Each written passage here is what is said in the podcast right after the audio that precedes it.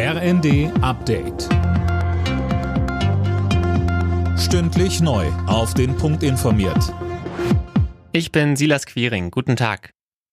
Die Spitzen der Ampelkoalition haben ihre Klausurtagung in Meseberg beendet. Schwerpunkt des Treffens waren die Folgen des Ukraine-Kriegs und die Auswirkungen auf die deutsche Wirtschaft. Aber auch die drohende Lebensmittelknappheit in vielen Teilen der Welt war Thema. Dazu Vizekanzler Habeck. Und hier geht es unserer Ansicht nach nicht nur darum, dass Leute nicht hungern sollen, das ist natürlich schon Aufgabe genug, sondern dass über die Nahrungsmittelversorgung natürlich auch politische Stabilität gewährt wird, beziehungsweise ein Unterbleiben von genug Kalorienzufuhr möglicherweise zu politischer Instabilität in eh unsicheren Regionen führt.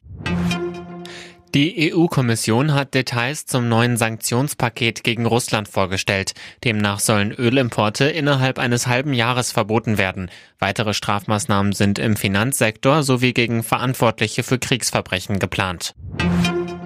Die russische Armee greift offenbar gezielt die Bahninfrastruktur in der Ukraine an. Das hat die Regierung in Kiew mitgeteilt.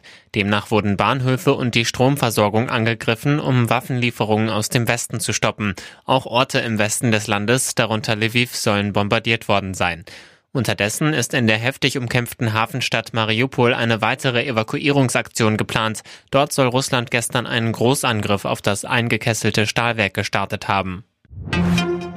Die Betreiber der Luca-App haben die Daten zur Kontakterfassung aus ihren Systemen gelöscht. Die Informationen sind jetzt nur noch auf den Handys der Nutzer gespeichert. Datenschutzexperten hatten die App zur Kontaktverfolgung in der Corona-Pandemie immer wieder kritisiert.